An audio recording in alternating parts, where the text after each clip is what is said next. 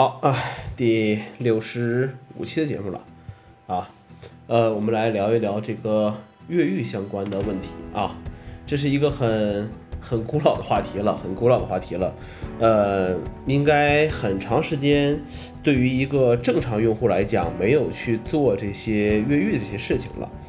呃，为什么呢？会今天会说这个问题呢？因为呃，越狱两大官方源啊，这个宣布归档，呃，就是不再去做这些事情了啊，默认归档一下。呃，那么现在其实如果你还在越狱的话，呃，所谓正式的正规的这些源的话，也就只有 Big Boss 这个这个源了。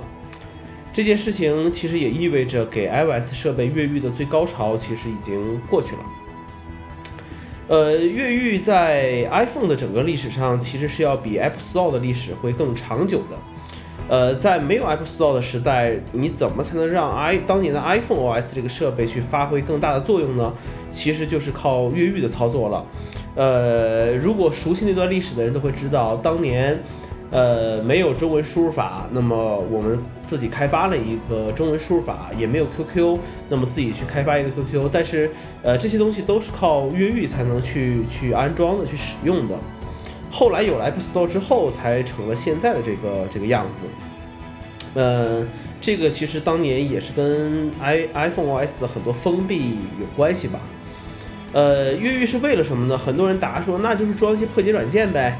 啊，这是这只是越狱之后的一个副产品而已。其实，呃，当年很多人的想法就是说，哎，我为什么要越狱？因为，呃，那个时候装软件还要用 iTunes，我不想用 iTunes，呃，装了一些程序，我也不会用 iTunes。那个时候很多人电脑上还装了三六零，装了三六零，iTunes 安装就会有一些问题。呃，总而言之，很麻烦的一个事情。那么越狱完之后的话，那么也就可以用什么九幺助手啊、PP 助手啊，各种这样的呃臭不要脸的东西去去安装一些盗版软件。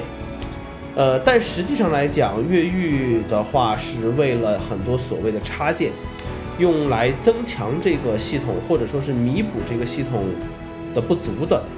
呃，这个当年对于我们很多玩 WebOS 的人来讲的话是很很熟悉的。那个时候 WebOS。呃，我们要很很好的用 WebOS 的话，就需要去打补丁，啊，就和这个越狱这种插件的感觉是很类似的。其实直到现在为止，很多人对呃越狱插件这个东西理解还是不够啊，觉得哎，你这个插件为什么还要钱买呀？越狱了不就是为了免费吗？啊，很多人把这个越狱和免费给给混为一谈了啊，这个也是有问题的。那么，呃，越狱的衰落其实和 iOS 的 API 的开放和进步是有一些关系的。那么每一代 iOS 设备的更新，其实呃也抄袭了很多越狱社区，包括第三方软件的一些点子啊来做这个事情。那么。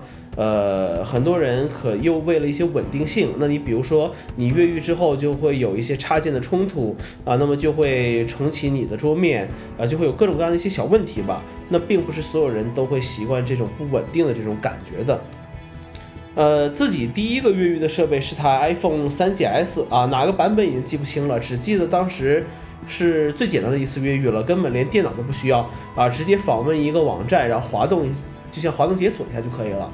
呃，我依稀记得好像是利用了当时呃 PDF 文档的一个什么漏洞啊来做的这个这个事情。那么，呃，最后一个越狱的设备呢是 iPhone 五啊，最后一个越狱的设备是 iPhone 五。其实，呃，这个跟当年愿意去玩、愿意去折腾的这个年龄也是有这个关系的啊，也是有这个关系的。那么越狱之后呢，就肯定要去装一些插件。那么我简单回忆了一下当年的一些插件啊，比如说有个叫 Bit SMS，就是一个短信增强的一个程序，呃，它是去替代你系统自己短信的。呃，最常用这个里面最常用的功能就是，呃，当你这个短信弹出的时候，我可以直接在这个用这个使用这个软件，直接在弹出界面上进行回复。